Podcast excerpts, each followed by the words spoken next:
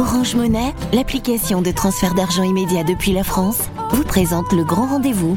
Orange. Africa. Le grand rendez-vous avec Liliane Niacha sur Africa Radio. Et je vous rappelle que dans votre émission de ce soir, nous allons parler du maintien des sanctions contre le Mali décidées vendredi dernier par les chefs d'État de la CDAO et avant notre rubrique décryptage.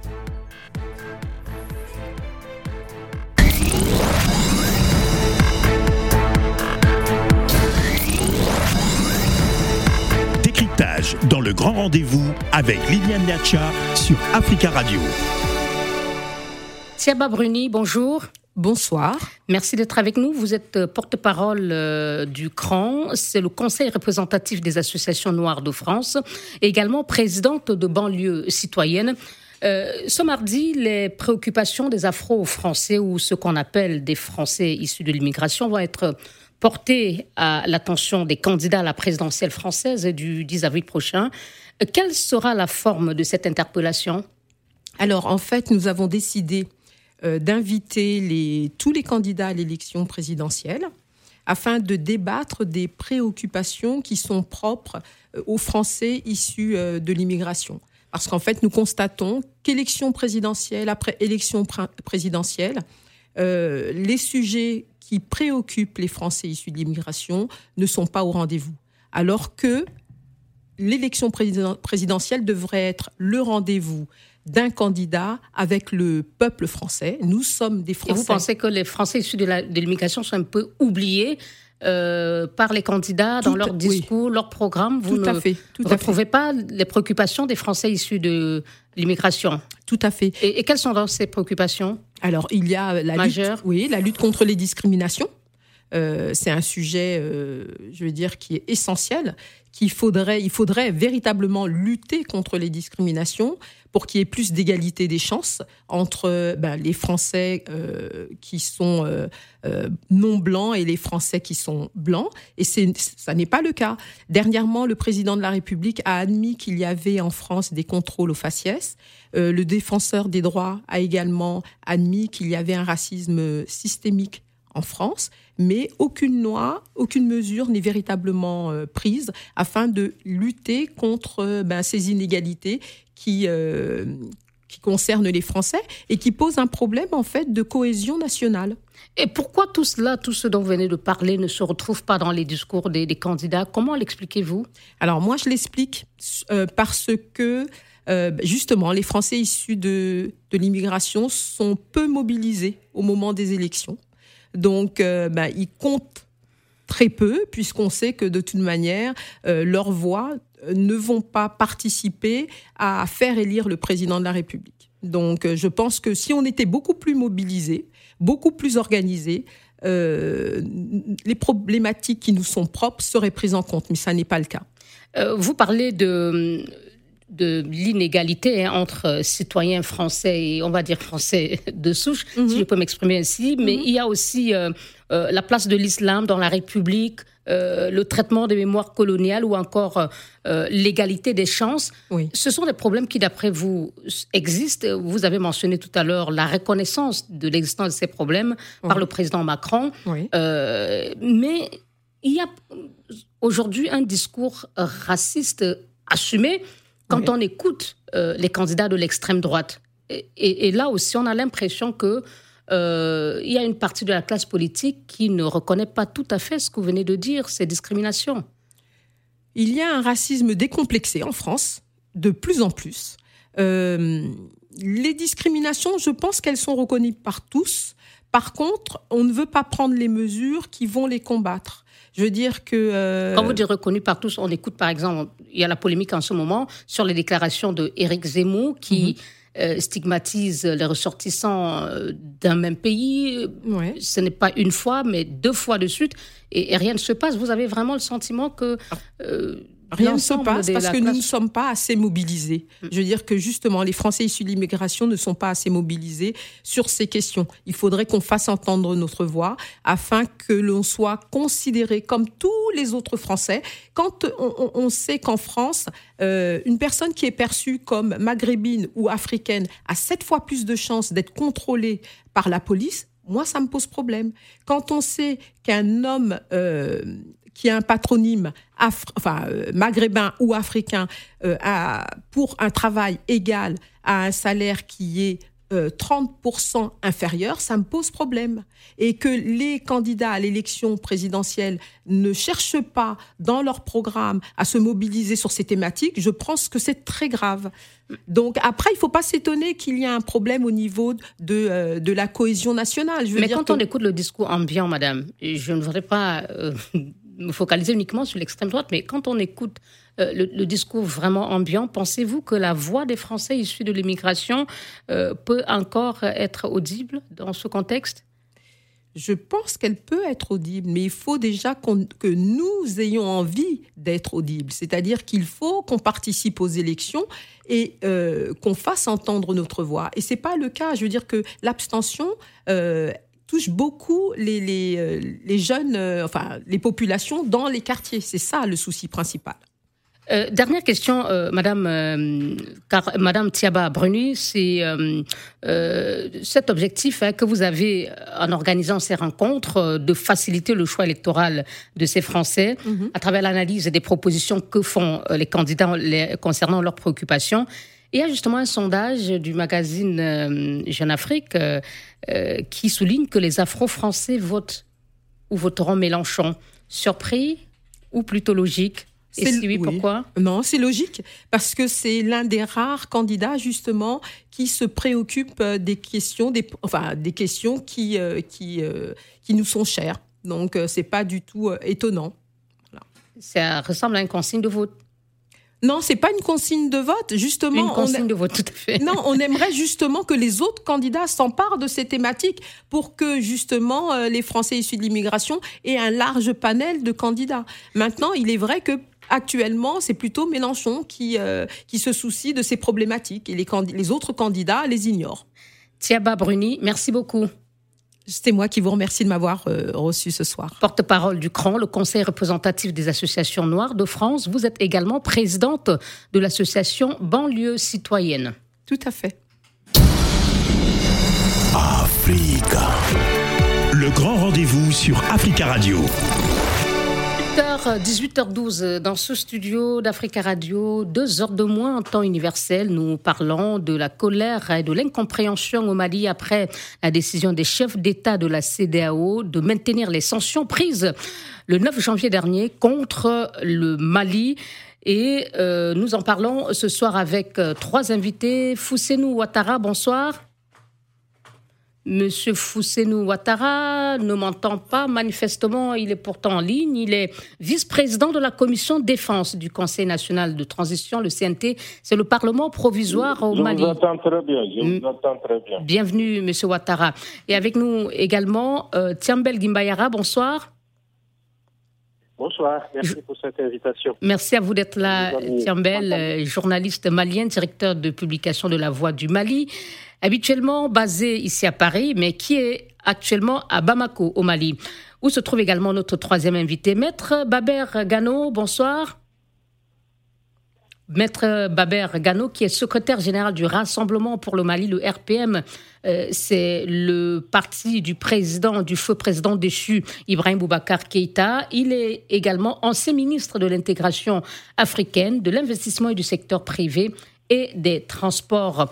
Euh, nous allons commencer donc avec euh, vous, Tiambel. Dites-nous en quelques phrases comment les Maliens ont-ils réagi au maintien de l'ensemble des sanctions euh, prises contre le pays le 9 janvier dernier, le maintien évidemment par la CDAO de ces sanctions? Les, les, avis sont partagés. Les avis sont partagés. Il y a ceux qui soutiennent euh, la junte, les militaires, le régime, la transition, les soutiens classiques de la transition sont dans leur logique de continuité et de rupture.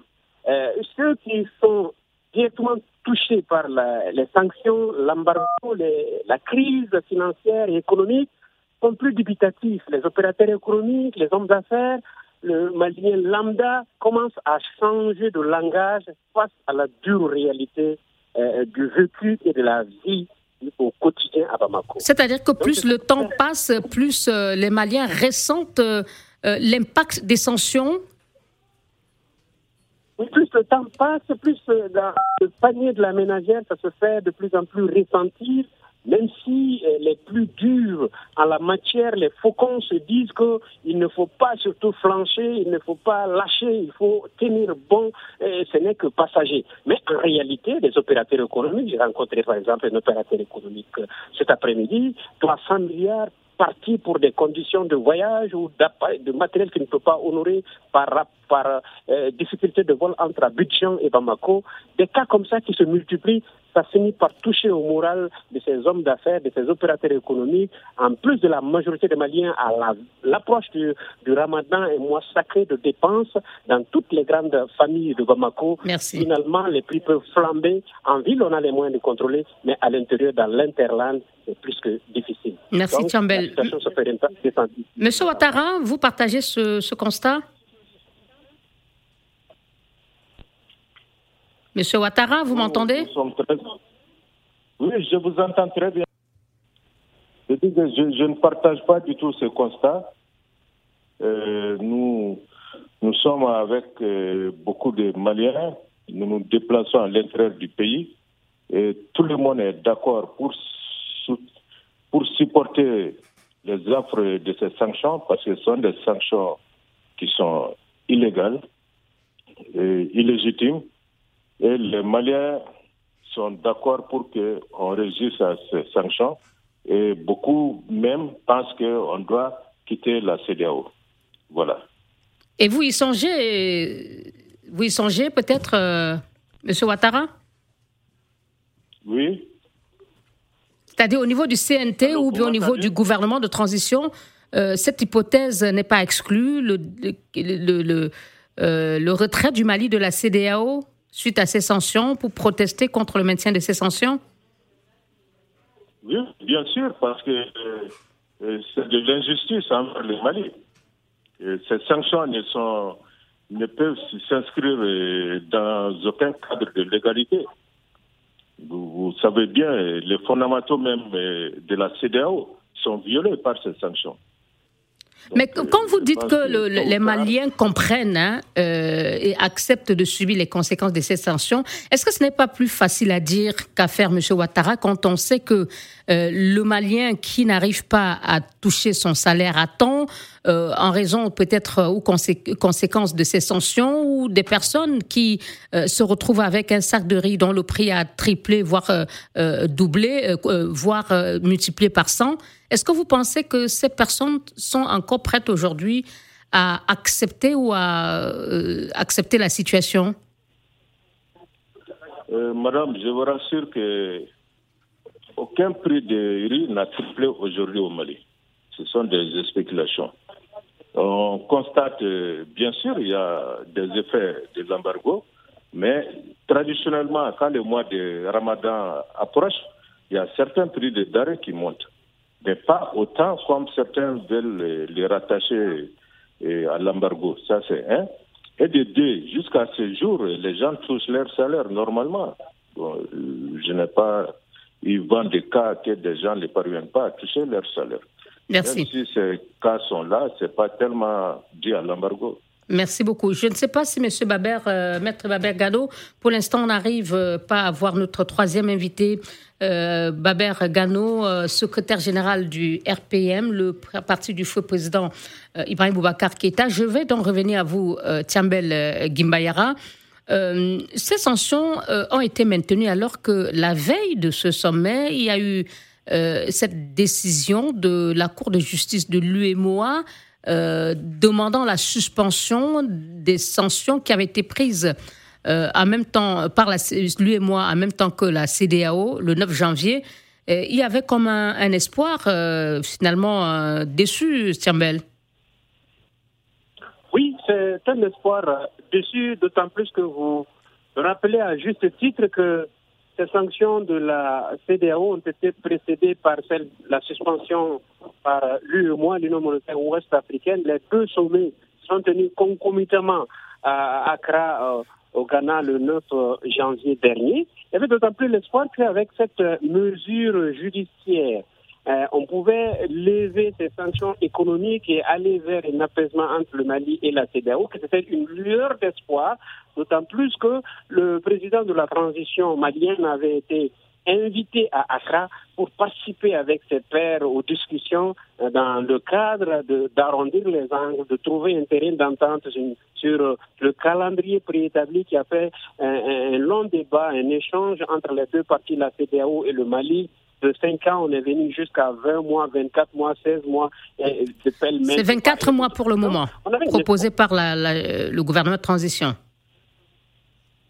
Oui, on en était là. On, s'était dit que lors du sommet, euh, une des deux parties va quand même euh, lâcher du lest, rallier l'autre partie et trouver définitivement une entente et que le communiqué final allait sortir pour euh, la levée des sanctions. Malheureusement, ce ne fut pas le cas et on en est loin encore. On en est sorti avec une reconduction de ces sanctions-là. Est-ce que vous pensez peut-être, Chambel, que l'absence du président Goïta, invité par ses homologues, a peut-être peser dans le, la décision des chefs d'État de maintenir ces décisions. Pensez-vous que, ou s'il avait été à Accra, est-ce qu'on n'aurait peut-être pas, euh, est-ce que la, la, CDA ou les chefs d'État auraient euh, maintenu ces sanctions?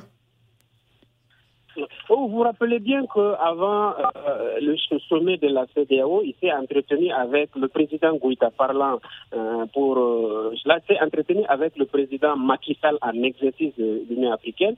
Et, entre les deux chefs d'État, il y a eu des échanges. Il y a eu après une mission conduite par l'ancien président nigérian Goodluck Jonathan Abamako, où il y a eu également une série de rencontres et il est réparti sans faire d'annonce ni d'adresse à la presse. Donc on s'était dit que euh, logiquement et dans la continuité de l'apaisement ou d'une solution au problème, euh, l'invitation de Goïta rentrer dans ce cadre une fois à Accra, il allait euh, s'entendre avec ses frères pour trouver une solution et sortir carrément et cette fois-ci s'engager en tant qu'État pour le respect de ce calendrier qui allait être proposé par les deux parties. Merci. Euh, on me fait signe que Maître Baber Gano nous entend. Maître Gano, bonsoir, soyez le bienvenu. Merci, bonsoir. Secrétaire général du RPM, l'ancien euh, parti au pouvoir de feu Ibrahim Boubacar Keïta. Alors, Maître Gano, on parlait hein, de cette décision euh, prise par la CDAO de maintenir les sanctions. Et on se demandait, dites-nous quel est votre avis, si l'absence du président Goïta, invité par euh, ses pairs à assister au sommet d'Accra de la CDAO, a, peut-être pesé dans, le maintien de ces sanctions, ou pas? Non, je ne pense pas, hein, mais l'invite qui a été faite au président de la transition, à Goïta, était une marque de sympathie surtout euh, d'offre diplomatique euh, que la CDAO a bien voulu faire à l'endroit de, de, de, son, du président de la transition. C'est, ça devrait peut-être euh, être l'occasion pour le Mali de profiter de cette opportunité diplomatique euh, pour discuter en tête à tête avec le président de la CDAO et puis poser le vrai problème de, de, la transition, du délai de la transition. Peut-être que ça allait être autrement si le président s'était rendu? Euh, je suis sûr et certain que euh, le Mali allait réussir euh, à imposer certainement sa vision sur le chronogramme ou le délai qu'il avait soumis au médiateur de la CDAO. Bon, malheureusement, je ne sais pas, je ne connais pas encore les raisons pour lesquelles le président a décliné cette offre, mais la, la conférence des chefs d'État de la CDAO c'est quand même entre des pairs.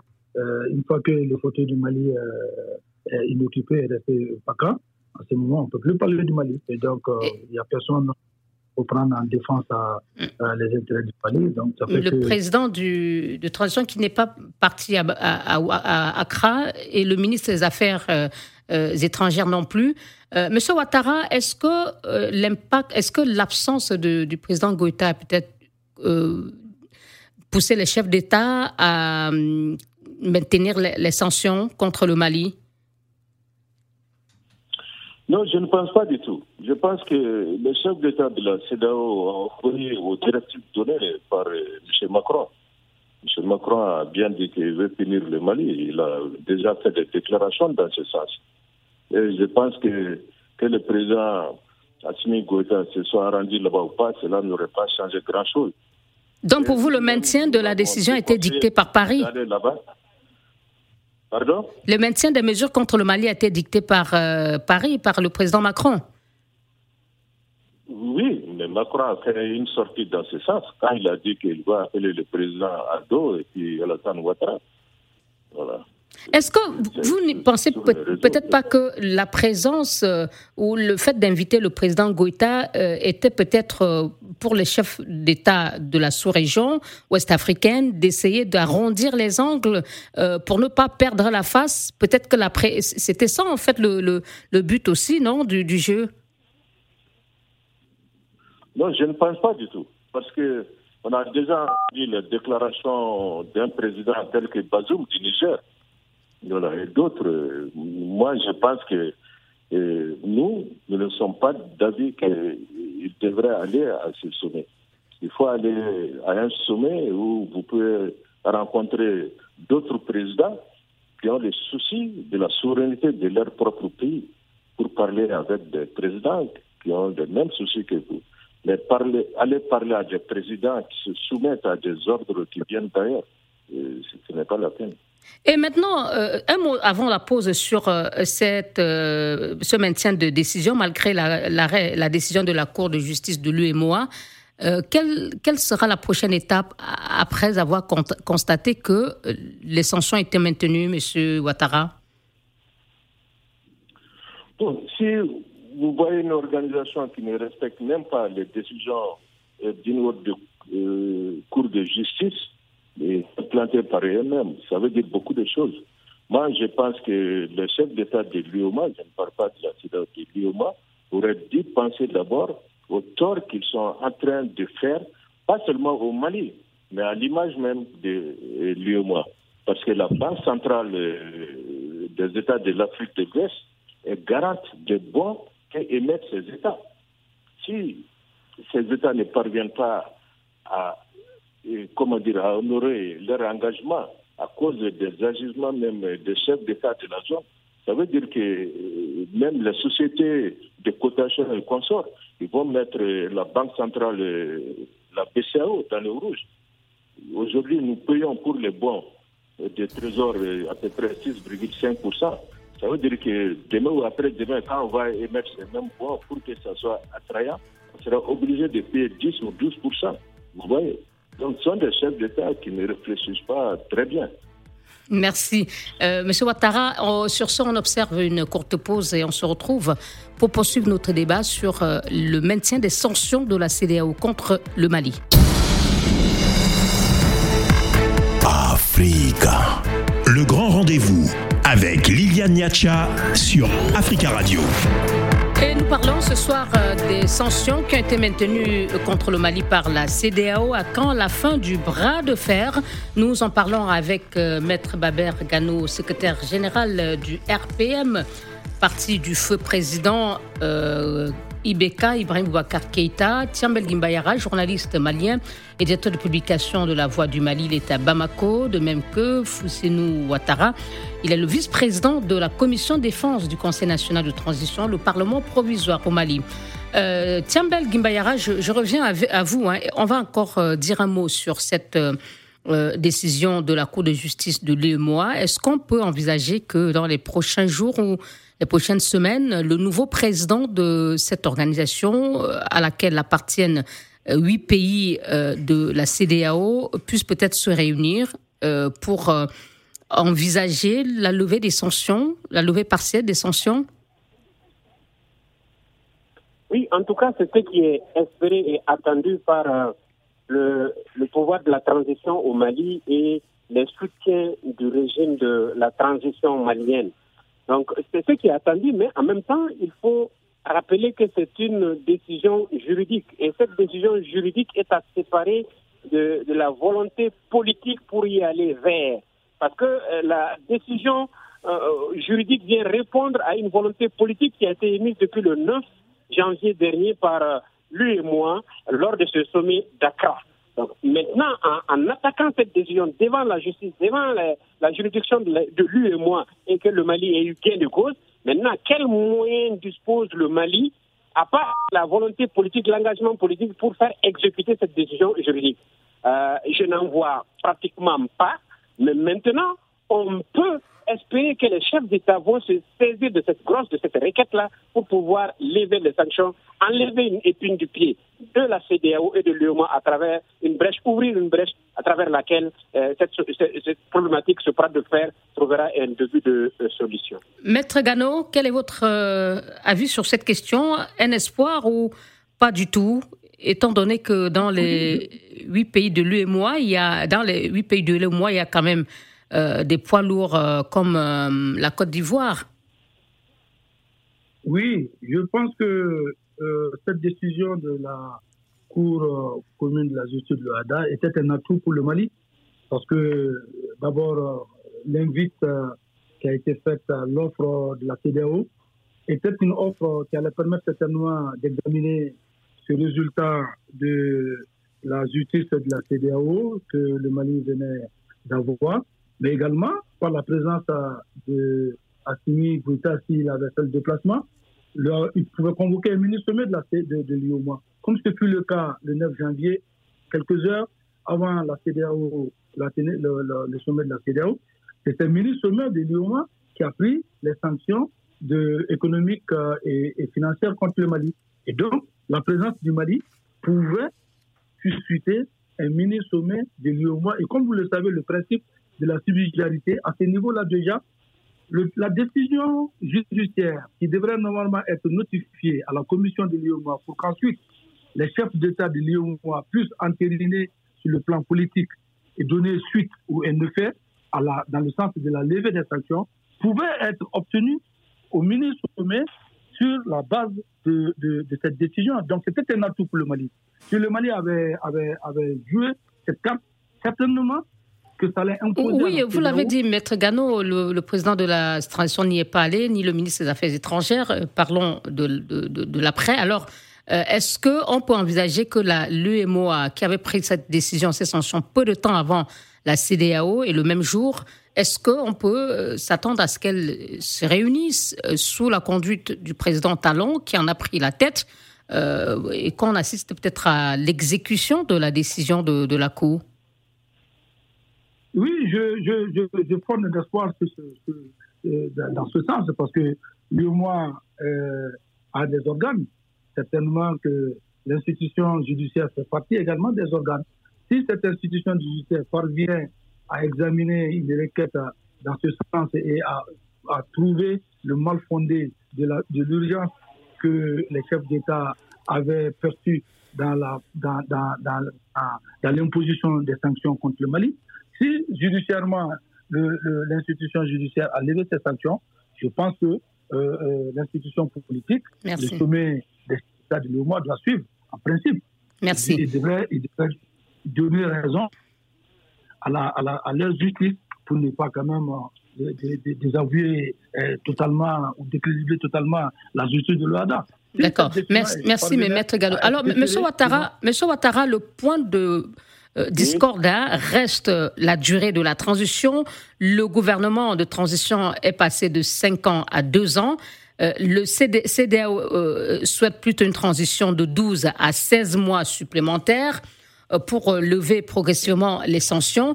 Avec le maintien de celles donc qui ont été prises le 9 janvier, est-ce que ça constitue, on va vers un blocage de plus ou alors cette, ce maintien va peut-être pousser la junte à revoir sa proposition de 24 mois? Oui, mais je, vais apporter tout juste des, précisions. Euh, la première, euh, au Mali, ici, on a un gouvernement, on n'a pas de junte ici. La, deuxième concerne euh, l'IOMA, l'arrêt qui a été rendu. Ça veut dire qu'il faut que les gens comprennent. L'IOMA n'est pas une organisation politique, c'est une organisation monétaire. Quand on dit une organisation monétaire, il y a un problème de crédibilité, un problème de confiance. C'est pourquoi même dans le règlement de la BCAO, à l'article 4, On a bien demandé aux chefs d'État des différents États membres de l'UOMA de ne pas s'immiscer dans la gérance de la BCAO et que les managers de la BCAO ne doivent pas obéir à des ordres politiques. Ça, c'est clair et net, c'est écrit dedans. Parce que la crédibilité est très importante euh, pour le fonctionnement de la zone IOMA. C'est ça que je voulais ajouter d'abord euh, et préciser, enfin, apporter des précisions sur ces points-là. Donc l'IOMA n'avait pas à obéir, comme on dit, le principe de subsidiarité dans ce sens. Euh, pardon, mais, on, va quand même reconnaître que c'était lors d'une réunion, l'UMOA, l'Union économique et monétaire ouest-africaine, a pris cette décision euh, euh, lors d'une réunion séparée avec la CDAO. Donc, c'était pas une réunion commune. mais revenons à la question sur l'impact que peut avoir Monsieur Ouattara. D'accord. Allons-y à la question que je vous ai posée sur l'impact euh, que peut avoir ce maintien sur euh, la suite de vos discussions avec la CDAO, euh, qui coince toujours sur la question de la durée de la transition moi, ce que je veux dire est mon avis. C'est mon avis, ça n'implique que moi. je veux dire que les 36 mois que le gouvernement malien avait proposé, le gouvernement malien doit revenir sur ces 36 mois et s'en arrêter là. Parce que ces 36 mois sont les résultats d'une étude pour voir ce qu'on peut réaliser en matière de défense, en matière... Pardon, M. Ouattara, sauf erreur de ma part, vous, la dernière proposition du gouvernement malien est de 24 mois, c'est-à-dire deux ans. Et la CDAO euh, souhaite une transition de 12 à 16 mois. Non, le, gouvernement malien avait proposé d'avoir 36 mois. Après, le gouvernement malien est revenu sur 29, après, a proposé 24. Moi, je dis que je ne vois pas dans cette lecture. Oui, maintenant au niveau des conséquences, le maintien, qu'est-ce que cela change, le fait d'avoir maintenu, d'avoir maintenu euh, les sanctions? Est-ce que ça va affecter ou ça va changer l'attitude de Bamako ou pas? Ce que moi je vais vous dire, ce qui se passe au Mali, ça concerne nous les Maliens, ça ne concerne pas la CDAO. Parce que nous, nous avons un problème sécuritaire ici qu'on doit régler nous avons d'autres problèmes qu'on doit régler. Ça ne concerne pas la CEDAO. La CEDAO ne nous aide à rien dans ça. Pourquoi la CEDAO veut nous imposer un certain délai? Moi, je ne me vois pas dans cette lecture. merci. merci. Euh, mais, merci. Tiambel, on a l'impression que le bras de fer, euh, quand on écoute M. Ouattara, euh, n'est peut-être pas parti pour s'achever dans, dans les, à court terme. Oui, en tout cas, si l'on maintient cette position et que le débat se fasse sur euh, un fétichisme des, chiffres, 24 mois, 12 mois, 16 mois, on a l'impression que ni la CDAO, ni les autorités de la transition ne prennent en compte les souffrances des populations. Parce que nous sommes quand même à la veille du ramadan, un mois euh, consacré à l'adoration où 90% des Maliens sont des musulmans, se donnent en cette pratique-là avec les moyens qui grimpent, avec la fatigue, avec les difficultés qui s'ensuivent.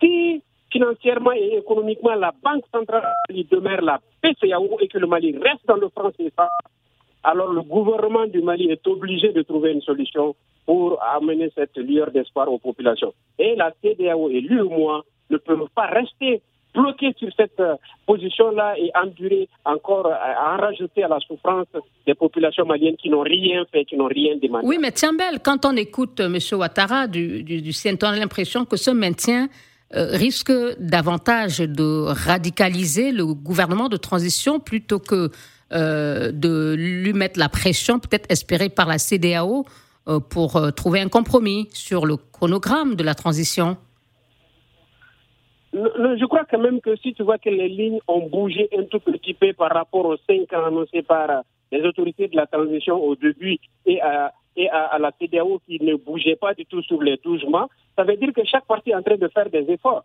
Mais ça va lentement, lentement, à tel point que les populations ont l'impression maintenant qu'on ne prend pas en compte leur souffrance parce que ça fait 9, 3, 3 mois quand même que ces sanctions durent depuis le 9 janvier, janvier. dernier jusqu'à nos jours. Et cette situation va encore en rajouter avec le mois de Ramadan qui est un mois qui demande beaucoup de dépenses, dépenses financières, mais aussi dépenses physiques par rapport à, l'observation du jeûne du Ramadan. Et les tensions ne manqueront pas de lever vu la situation de ce pays-là. Et je crois qu'il ne faut pas rester dans le statu quo. Il faut en sortir, que chacun mette un peu d'eau euh, dans son dans son jus de gingembre et qu'on puisse avancer vers une solution négociée et rapide, surtout intelligente pour que les Maliens retrouvent la paix et la quiétude et collaborent avec leurs, euh, les pays homologues des pays amis. Et surtout que le Mali revienne sur la scène internationale. Merci. Maître Gano, euh, ce qu'on constate, c'est que euh, le compromis risque d'être encore plus difficile qu'il ne l'était avant le maintien de ces sanctions. Non, je ne pense pas. Je, je, je salue déjà la concession les concessions faites de part et d'autre par les différentes parties. Je pense que la CDAO également a fait bouger son exigence d'organiser des élections forcément au 27 février. Et puis, euh, sur le premier chronogramme, le premier calendrier qui avait été soumis pour un délai de 18 mois, elle a, elle a rendu ce délai extensible entre 12 à, à 16 mois. Ça, c'est déjà une avancée. La partie malienne, le gouvernement de la transition, qui était sur une position initiale de 36 mois ou de 5 ans, a proposé, d'après ce que nous avons entendu lors des dernières négociations, euh, un délai euh, pour la transition de 24 mois. Donc les positions sont en train de bouger. Je pense que le fait que dans le communiqué final, que la CDAO ait décidé de renvoyer euh, le médiateur à une possible dialogue augure encore d'une bonne, d'une bonne chose par rapport euh, au maintien du dialogue entre la CPAO et, le gouvernement de la transition. Je pense qu'avant l'arrivée du médiateur ici, certainement que les positions seront revues encore et les, deux parties prendront en compte les intérêts des populations. C'est-à-dire qu'il ne s'agit pas simplement de voir les aspects politiques de, de, de, de, cette tension, mais il y a les aspects économiques et les aspects sociaux. C'est ce que Tiambel il rappelait, la souffrance, les souffrances des populations. Tiambel a rappelé ce, mois euh, de carême, qui est un mois, un mois de sacrifice pour, pour tous les Maliens. Et donc, euh, c'est un mois béni. Et d'habitude, c'est un mois de solidarité extrême.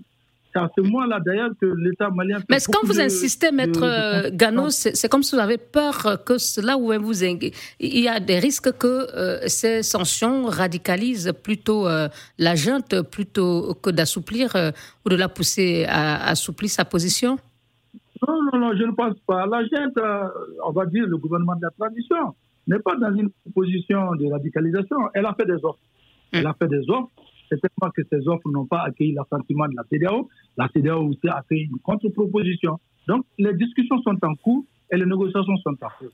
Certainement, l'un dans l'autre, euh, il y aura encore d'autres concessions. Sinon, elle n'est pas dans une position radicale. Merci. De, mon point de vue, elle n'est pas dans une position radicale. Merci. Euh, Monsieur Gano, une dernière pause et dans un instant, on poursuit et conclut notre émission sur le Mali et les sanctions maintenues par la, euh, par euh, CDAO.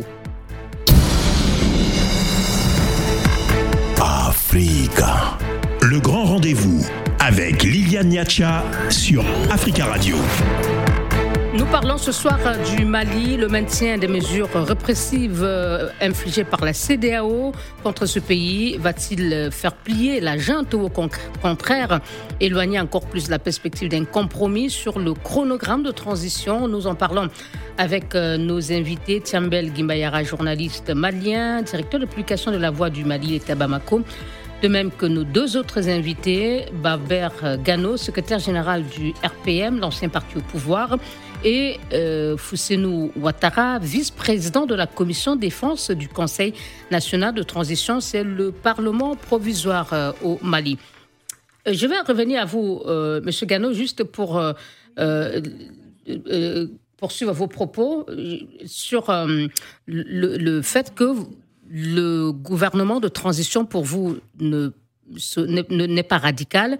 Mais vous parliez des efforts qui ont été faits, des concessions euh, qui ont été faites par, euh, faites par le, gouverneur de transition, mais qui ne semblent pas avoir euh, eu d'effet sur la, CDAO. Est-ce que justement le manque de reconnaissance de ces efforts ne peut-il pas conduire le gouvernement de transition à être peut-être plus radical? Non, vous pensez en, matière diplomatique, on maintient les canaux de discussion. Vous savez qu'il euh, a, été mis en place euh, un peu avant l'enclenchement de ce dialogue une, une commission CDAO, Union africaine et Nations Unies qui est une commission technique qui discute avec le gouvernement de la transition, qui sont en train d'arrondir les angles.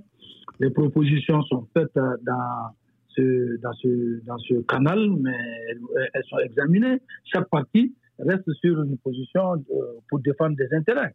En principe, euh, dans, dans le cadre des relations diplomatiques, en diplomatie, il devrait toujours arriver à un compromis euh, au finish. Merci. Donc, forcément, les parties vont examiner encore les points d'obstacle euh, à, leur, à, leur, à leur accord. Certainement, entre les 12 mois et, les 16 mois en moyen terme que la CDAO propose aujourd'hui et les 24 mois que euh, le gouvernement de la transition a soumis, ils vont certainement voir pourquoi, quelles sont les actions qui sont réalisables. Merci, Monsieur Gano. Le temps de parole, s'il vous plaît. Euh, merci, Maître Gano. Euh, Monsieur Ouattara, vous êtes là? Allô, Monsieur Ouattara? Oui, je suis là, oui. Alors, dites-nous, quelle est la voie de sortie aujourd'hui? Comment faire en sorte qu'il y ait ce compromis rapide pour euh, que euh, la CDAO et lui et moi euh, entament la levée progressive des sanctions Tiambel parlait des souffrances des populations maliennes. Qu'est-ce que vous pouvez encore faire face au blocage? Avant tout, je conseillerais à Chambel d'aller faire un tour au niveau des marchés et au niveau des magasins. Les marchés sont remplis, les magasins sont remplis. Il n'y a pas de souffrance supplémentaire. Toute souffrance qui était là est là. Il n'y a pas de souffrance supplémentaire due à l'embargo. Ça, c'est d'un d'abord. De deux, il faut que la CDAO et l'UOMA comprennent que le souci du gouvernement de la transition, c'est de reconstruire le Mali, c'est de libérer le Mali des terroristes, des djihadistes, appelez-le comme vous voulez, ça c'est bien, et de deux, que les déplacés puissent regagner leur maison et que l'administration puisse se redéployer sur tous les territoires. Et vous pensez qu'en exigeant un chronogramme clair, la CDAO n'a pas conscience, n'a pas conscience de tout ce que vous dites, euh, M. Ouattara? Bon, la CDAO n'a pas conscience parce que la CDAO parle seulement d'élection. La CDAO, chaque fois, qu'il y a des problèmes, la CEDEAO vient seulement pour euh, soigner les effets. la CEDEAO qui a parlé des, valeurs démocratiques qui doivent être préservées. Quelles valeurs démocratiques Il faut qu'on se comprenne. Les valeurs démocratiques sont différemment appréciables. Nous, nous avons nos valeurs démocratiques à nous. Peut-être que s'ils veulent importer et nous imposer des valeurs démocratiques de l'Europe ou bien des États-Unis, je pense que nous ne nous retrouverons pas. Quand on parle d'une société, il faut voir la, la de la société, c'est nous, c'est la famille. Notre, euh. la famille ici a d'autres euh, approches de la vie sociale qu'en Europe ou bien aux États-Unis. Et maintenant, sur la question, M.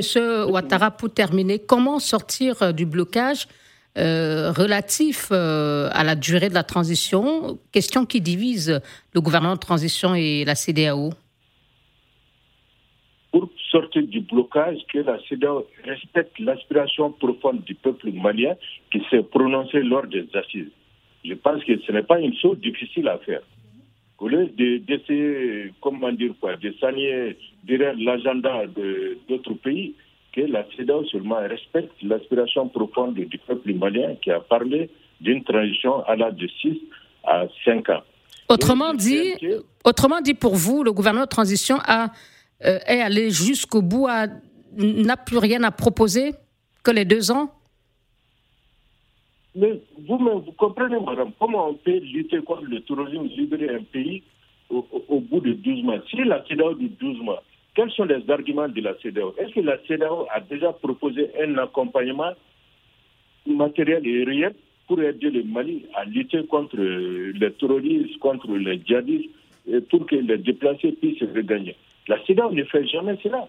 Merci. La vient sur place, nous dicter des choses dictées par d'autres chefs d'État européens, ainsi de suite. Merci, M. Ouattara. Et en quelques mots, Maître Gano, pour votre euh, mot de conclusion, euh, M. Ouattara semble dire que la balle est entièrement dans le camp de la CDAO. Non, moi je pense que la balle est plutôt dans le camp euh, président de la transition. Je, l'exhorte euh, à prendre en main ses pouvoirs. Parce que je pense que jusque-là, euh, la transition, c'est quand même tous les pouvoirs sont concentrés entre les mains du président.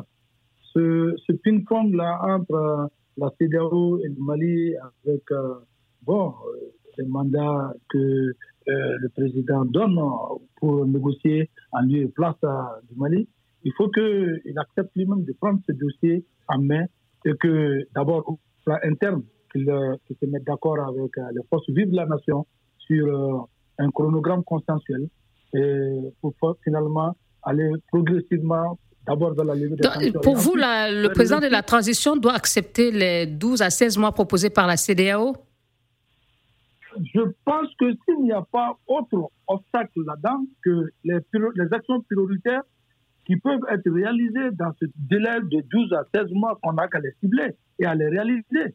Pour l'instant, le plus important, c'est d'abord de gagner la bataille euh, de l'unité nationale et ensuite aller vers euh, euh, un chronogramme consensuel pour que le retour à l'ordre constitutionnel normal, parce que lui-même, son seul objectif, son seul souci, chaque fois que je l'ai entendu parler, il dit que le gouvernement œuvre pour un retour à l'ordre constitutionnel normal. Si le gouvernement doit œuvrer à un ordre pour un constitutionnel, ça doit passer forcément par l'organisation des élections générales. Et l'organisation des élections générales fait partie des priorités de, de, de la feuille de route de la transition et aussi mm. des missions de la transition c'est donné. Mais quand vous écoutez les propos du gouvernement de transition ou des membres du gouvernement et de la, du CNT depuis le maintien de ces sanctions, avez-vous le sentiment que euh, ce compromis est proche ou alors euh, il, est plus, il est beaucoup plus loin que, qu'on, l'espérait C'est pour cela que j'ai demandé au président de la transition à lui de prendre son dossier en main. Parce que c'est lui seul et lui seul qui peut décider de la fin de la transition et des délais de la transition. Ce n'est que lui seul qui peut le décider. Et maintenant, s'il veut être appuyé par une concertation nationale avec les forces vives, il faut qu'il incarne l'unité nationale.